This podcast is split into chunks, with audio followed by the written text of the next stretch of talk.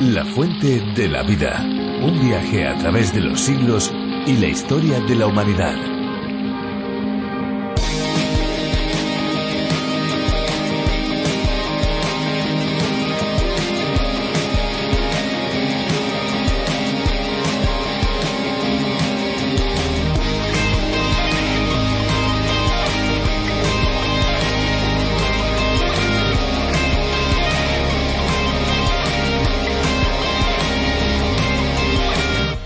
Durante el embarazo el agua es un recurso imprescindible para la nueva vida que crece y por supuesto también para la embarazada.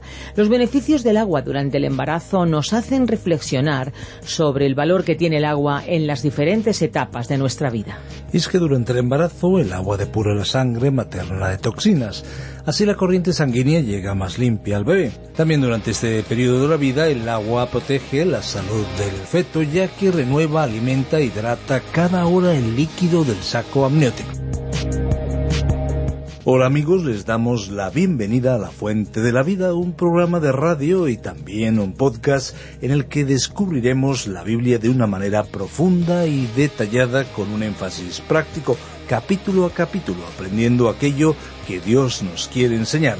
Les saluda Fernando Díaz Sarmiento. Pues le saluda también Esperanza Suárez y juntos presentamos este espacio en el que las curiosidades y la música se unen al conocimiento, al aprendizaje de la palabra de Dios a través de diferentes exposiciones bíblicas. Unas exposiciones o estudios bíblicos preparados por Virgilio Bagnoni, quien fue el encargado de la adaptación para España de La Fuente de la Vida. Más de 1.300 estudios del programa original en lengua inglesa.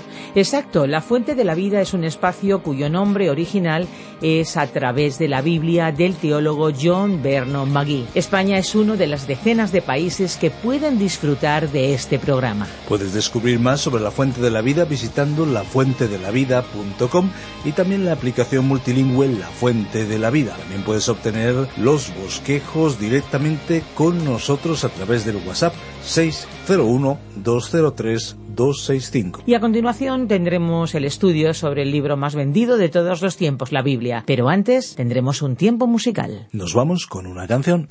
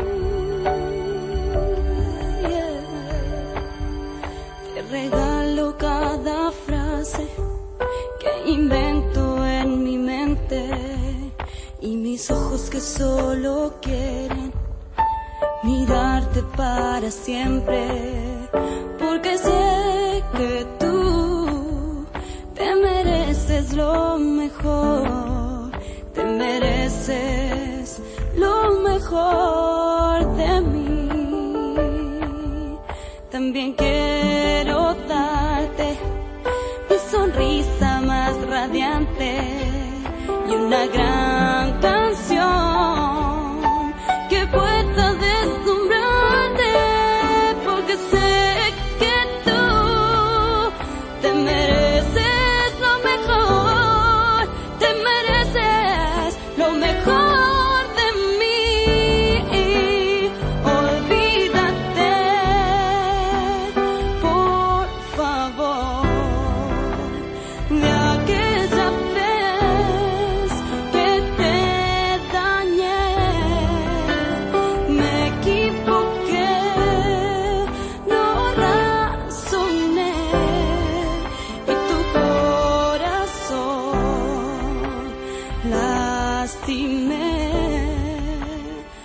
perdón.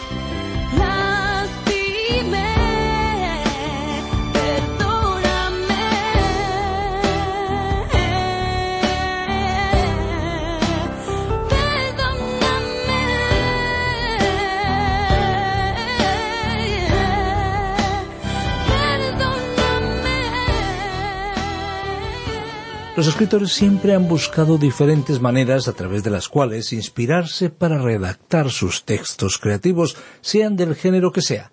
Se dice que algunos autores incluso tienen métodos muy peculiares para conseguir desarrollar sus ideas. Los hay que se aíslan mientras que otros realizan, ¿por qué no?, un viaje. Bueno, también hay aquellos que tienen un lugar particular de inspiración, a la vez que otros pueden redactar en cualquier sitio. Pues la Biblia ha sido escrita por una serie de autores que recibieron una inspiración única, la más especial de todas. Fueron inspirados por Dios mismo para que su palabra fuera transmitida a toda la humanidad. Uno de esos libros, parte de la palabra de Dios, es el libro de Habacuc.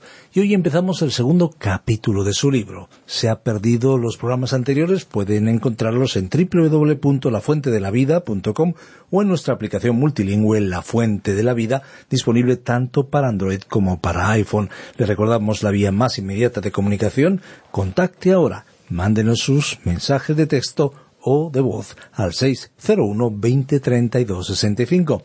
Repetimos, 601 203-265, siempre con el prefijo más 34 en el caso de que nos escriban y nos envíen mensajes desde fuera de España. Escuchamos ya la reflexión de hoy.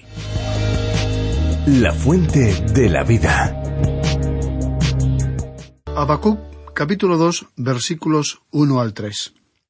Continuamos hoy, amigo oyente, recorriendo el libro del profeta Habacuc. Comenzaremos con un breve repaso. En el primer capítulo de este corto pero hermoso libro de Habacuc, hemos podido comprobar la perplejidad del profeta. Él observó el escenario de su propia nación y vio que había mucha violencia. Se había quebrantado la ley. Parecía como si Dios no estuviese haciendo nada al respecto. Habacuc pensaba que Dios se había retirado de la escena, que había cerrado sus ojos y por lo tanto no observaba lo que estaba ocurriendo. Pero Dios le dio una respuesta a este hombre, a Habacuc, el profeta que tenía tantas preguntas. Y Dios le dijo ¿Piensas que no estoy haciendo nada? ¿Tienes tantas preguntas, tantas interrogantes? ¿Te estás preguntando por qué permito el mal?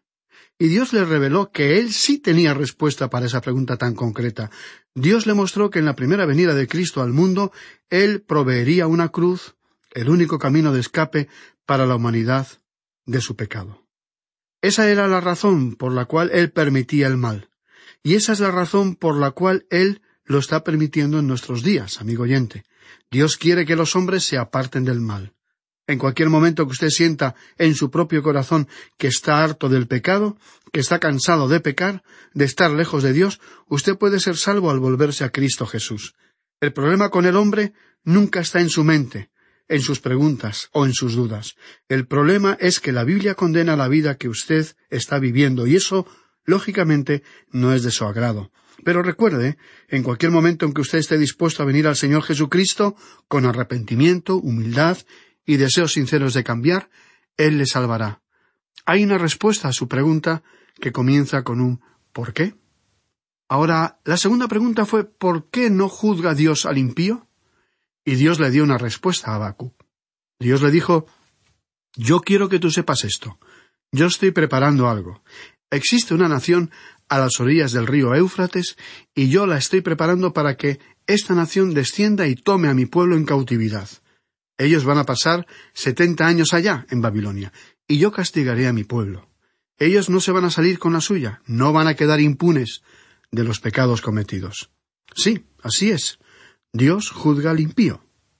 Así parece ocurrir también en la actualidad. ¿No le parece, estimado oyente? Parece como que los impíos que atropellan, dañan, engañan, que son egoístas, sin escrúpulos, indiferentes al dolor que causan, se estuvieran saliendo con la suya, impunes y sin castigo. Pero la segunda venida de Jesucristo será una respuesta a esa pregunta porque Él vendrá ceñido con una corona real. La primera vez que Jesucristo vino a ese mundo, su propósito era llevar una corona de espinas y morir en una cruz.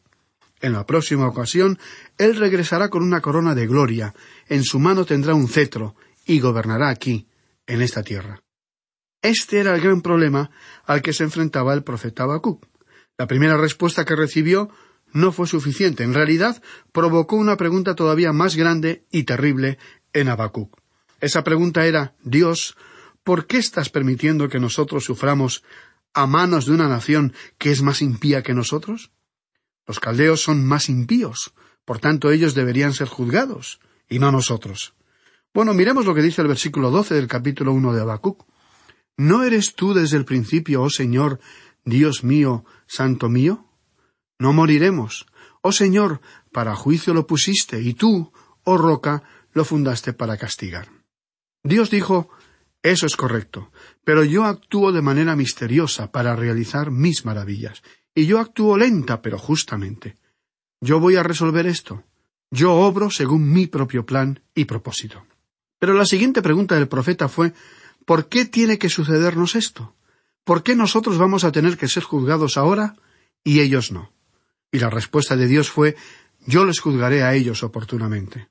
Y el versículo trece de este capítulo uno de Habacuc dice Muy limpio eres de ojos para ver el mal, ni puedes ver el agravio. ¿Por qué ves a los menospreciadores y callas cuando destruye el impío al más justo que él? Es decir, el profeta hizo esta reflexión delante de Dios. Nosotros somos mejores que ellos. ¿Por qué vas a utilizarlos a ellos para castigarnos a nosotros? Habacuc cambió su forma de expresarse aquí. Este fue el mismo problema que antes también tuvo Isaías. Usted recordará que Dios le dijo Isaías, yo voy a utilizar a los asirios para tomar el reino del norte. Ellos os causarán grandes problemas. En el libro de Isaías capítulo diez versículo cinco Dios dijo Oh Asiria, vara y báculo de mi furor, en su mano he puesto mi ira. Y Dios agregó Yo voy a usarlos como una vara para castigar. Cuando yo termine, entonces también voy a juzgarles. Y Dios hizo exactamente eso, y ahora él volvía a emplear la misma disciplina usando a los babilonios. Dios presentó de una manera muy clara lo que iba a hacer. Ahora, la respuesta que Dios le dio a Habacuc fue una respuesta directa y específica. Y amigo oyente, pensamos que Él, el Dios eterno, también nos está diciendo algo a usted y a mí en el presente. Ni usted ni yo, ni nadie, tenemos ningún derecho a hacerle preguntas al Dios Altísimo. ¿Qué derecho tenemos, amigo oyente, de cuestionar a nuestro Hacedor? ¿Qué derecho tiene este pequeño e insignificante hombre de levantar su cabeza hacia el cielo y preguntar ¿Por qué Dios haces esto? Bueno, amigo oyente, debemos reconocer que no es un asunto de nuestra competencia, es asunto de Dios. Este es el universo de Dios, y Él lo está dirigiendo de la manera que a Él le place. Nosotros tan solo debemos creer en nuestro grandioso Dios. El autor de estos estudios bíblicos, el doctor J. Bernard Magee, contaba la siguiente experiencia de su vida personal. Dijo Puedo recordar que cuando era un niño, mi padre se levantó una noche, me despertó y me tomó en sus brazos. Asustado y dormido, comencé a llorar y le preguntaba dónde íbamos. Él me contestó Te voy a llevar al sótano, porque se acerca una gran tormenta. El sótano era un sitio muy oscuro, un lugar muy húmedo. No era muy cómodo para permanecer allí por varias horas, pero lo que sucedía era que, de vez en cuando, esa zona sufría los azotes de los huracanes, y cuando mi papá me tomaba en sus brazos y me llevaba al sótano, él no me daba ninguna respuesta. Él solamente levantaba a ese niño que lloraba y lo acostaba sobre un canasto improvisado. A continuación, el doctor Maggi dijo Yo aprendí a creer en mi padre. Cuando él me llevaba de noche a ese lugar, yo aprendí una cosa, aprendí a confiar en Él. Mi querido padre falleció cuando yo tenía catorce años, y desde entonces he tenido un Padre celestial, y muchas veces Él ha hecho cosas y ha permitido cosas que nunca me ha explicado. Él se llevó a mi primer hijo, por ejemplo, y yo tenía preguntas en cuanto a esa triste circunstancia, y debo confesar, aún tengo esas preguntas.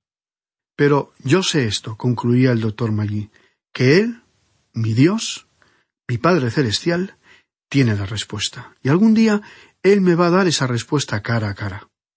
Hasta aquí la experiencia personal del doctor Magui. Notemos ahora lo que hizo Habacuc en el capítulo dos. En este capítulo dos tenemos la percepción del profeta. Antes habíamos hablado de la perplejidad del profeta. Ahora tenemos la percepción del profeta. Usted puede observar que el profeta había aprendido que Dios tenía las respuestas. Él respondió al profeta su primera pregunta, aunque Habacuc no creía que podría haber una respuesta para ella, pero descubrió y aprendió que sí, que Dios tenía todas las respuestas. La pregunta que tuvo el profeta era mucho más grande, amplia y profunda, y él, sin embargo, reconoció que Dios tenía también una respuesta para ella. Pero, a pesar de la lección aprendida, la pregunta seguía rondando a su alma. Y lo que deseamos señalar aquí, amigo oyente, es que si usted tiene una pregunta, no tiene que taparla u ocultarla con frases piadosas. Existen demasiadas respuestas fáciles y que suenan muy espirituales. Hay personas que dicen yo confío en Dios, pero en realidad no están confiando en Él, sino que le hacen preguntas a cada paso. Si usted tiene alguna pregunta, no es ningún pecado el preguntarle al Señor. Sencillamente diríjase a Él y dígale que usted no comprende esto o aquello. Y eso es lo que hizo Habacuc. Él había aprendido que Dios tenía una respuesta. En el primer versículo del capítulo dos de Habacuc leemos Sobre mi guarda estaré, y sobre la fortaleza afirmaré el pie, y velaré para ver lo que se me dirá, y qué he de responder tocante a mi queja.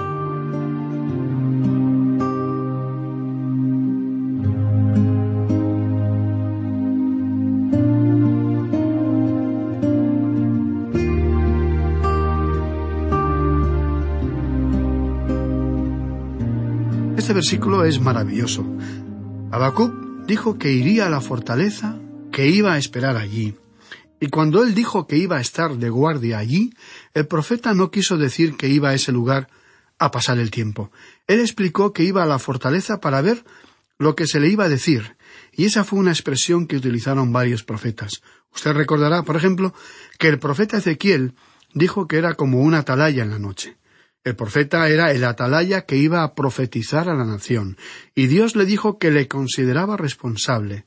Ahora, un atalaya era aquel que estaba de guardia durante la noche. Si realizaba su tarea fielmente, entonces la ciudad estaba segura. Pero si el atalaya traicionaba la ciudad, o no hacía sonar la alarma cuando se acercaba el enemigo, entonces esa ciudad se encontraba en un serio peligro. Así fue que Habacuc se declaró profeta de Dios y que asumía su responsabilidad al decir sobre mi guarda estaré y sobre la fortaleza afirmaré el pie y velaré para ver lo que se me dirá y qué he de responder tocante a mi queja. De modo que Habacuc estaba diciendo que iba a subir a la atalaya y que allí esperaría, que iba a ser muy paciente. Voy a esperar, dijo, Voy a esperar allí porque sé que Él tiene una respuesta. No sé cuál es la respuesta en este momento, pero Él tiene una respuesta y Él me la dará a su debido tiempo. Así es que iré allí y esperaré pacientemente. El profeta esperaba que Dios le iba a dar la respuesta correcta. Entonces, y sólo entonces, él comprendería y ya no tendría más preguntas. Ese fue el pensamiento que se expresó aquí en este versículo. Dios le iba a dar la respuesta en el futuro, y él, Habacuc, solo tenía que esperar.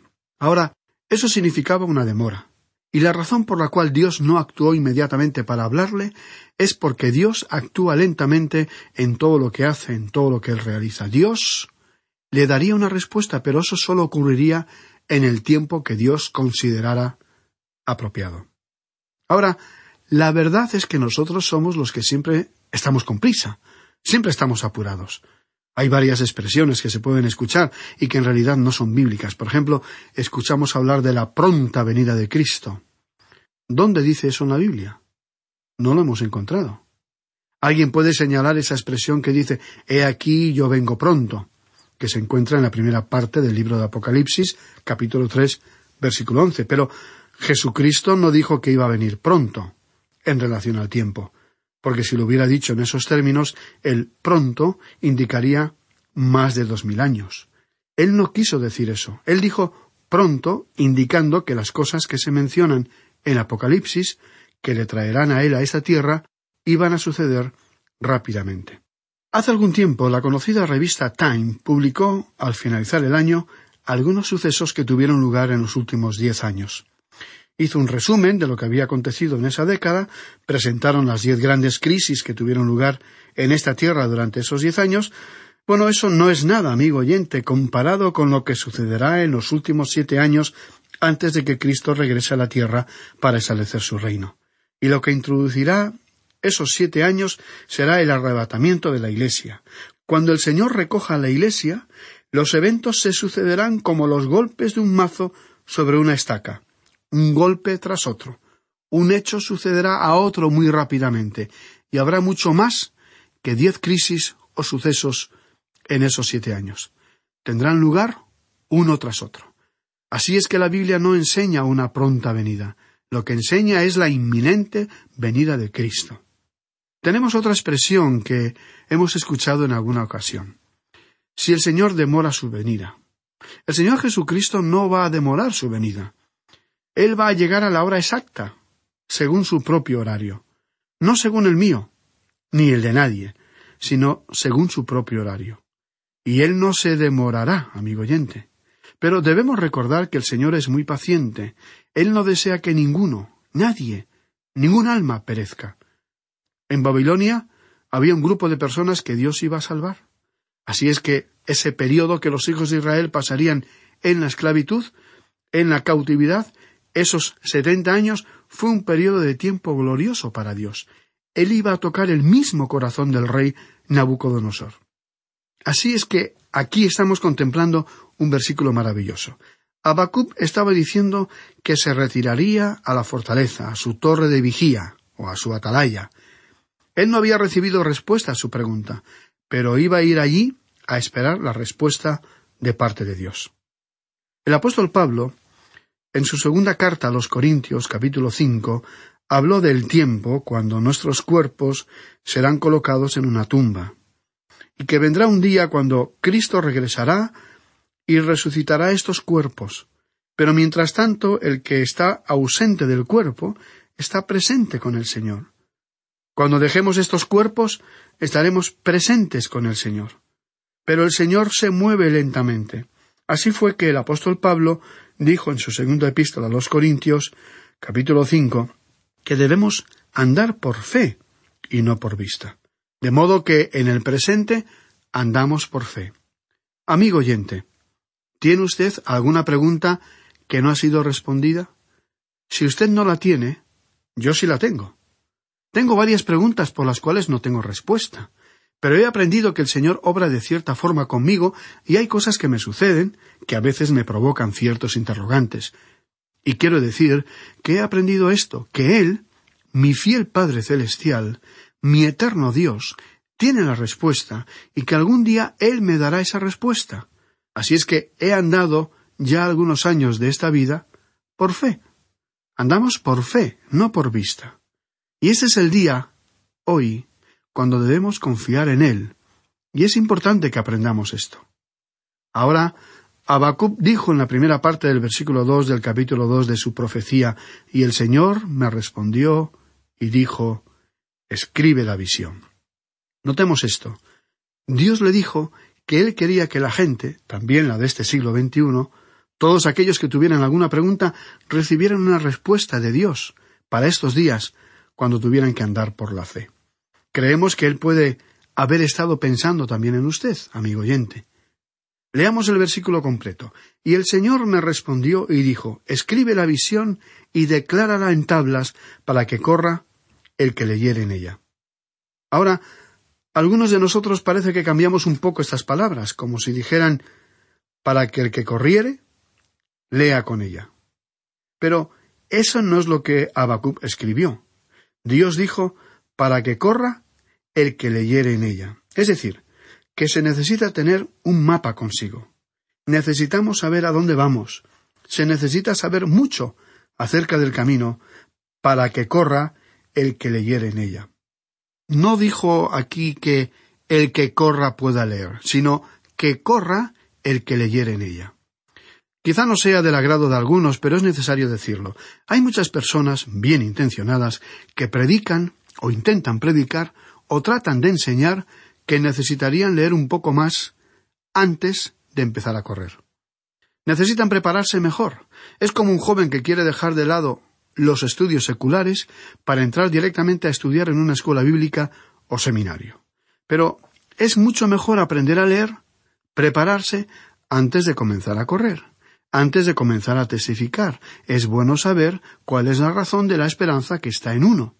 Ahora, él dijo en el versículo tres, aunque la visión tardará aún por un tiempo. Y es importante saber esto. Y continuó en este versículo tres, más se apresura hacia el fin y no mentirá. Aunque tardare, espéralo, porque sin duda vendrá. No tardará.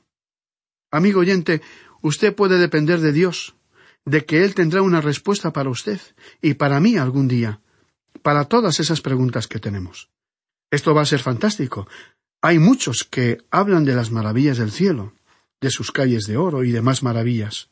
Bueno, todos esos detalles son importantes y hermosos, pero lo que sí esperamos todos es recibir muchas respuestas a las muchas preguntas que tenemos cada uno. Pero mientras tanto, el apóstol Pablo nos dijo que debíamos andar por la fe. Y con esto, amigo oyente, llegamos al versículo cuatro que consideraremos Dios mediante en nuestro próximo programa. Y debemos anticiparle que quizá ese sea el mayor o el más importante de los versículos que encontramos en el Antiguo Testamento. Ya veremos por qué, Dios mediante, en la próxima oportunidad. Mientras tanto, le recomendamos leer todo el capítulo 2 de la profecía de Habacuc para estar así más familiarizado con su contenido. Será entonces hasta nuestro próximo programa, amigo oyente, y es nuestra ferviente oración que la palabra de Dios halle eco en su alma, en su corazón.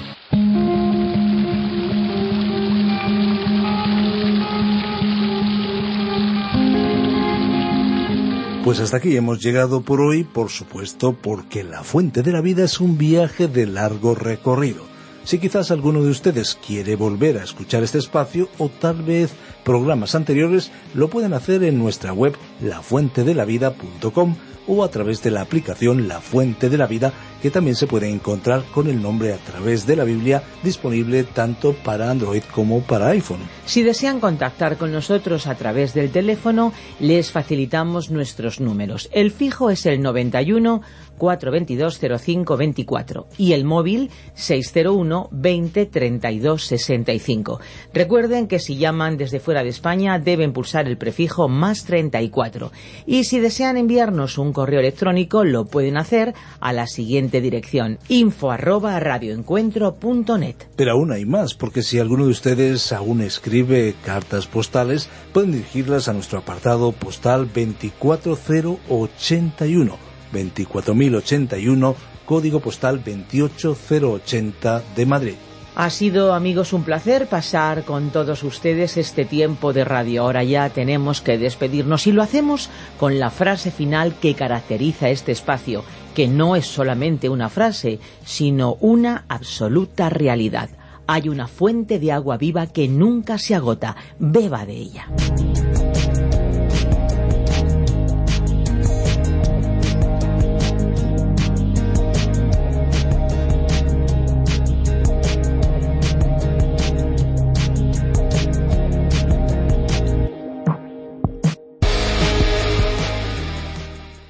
Este ha sido un programa de Radio Transmundial producido por Radio Encuentro, Radio Cadena de Vida.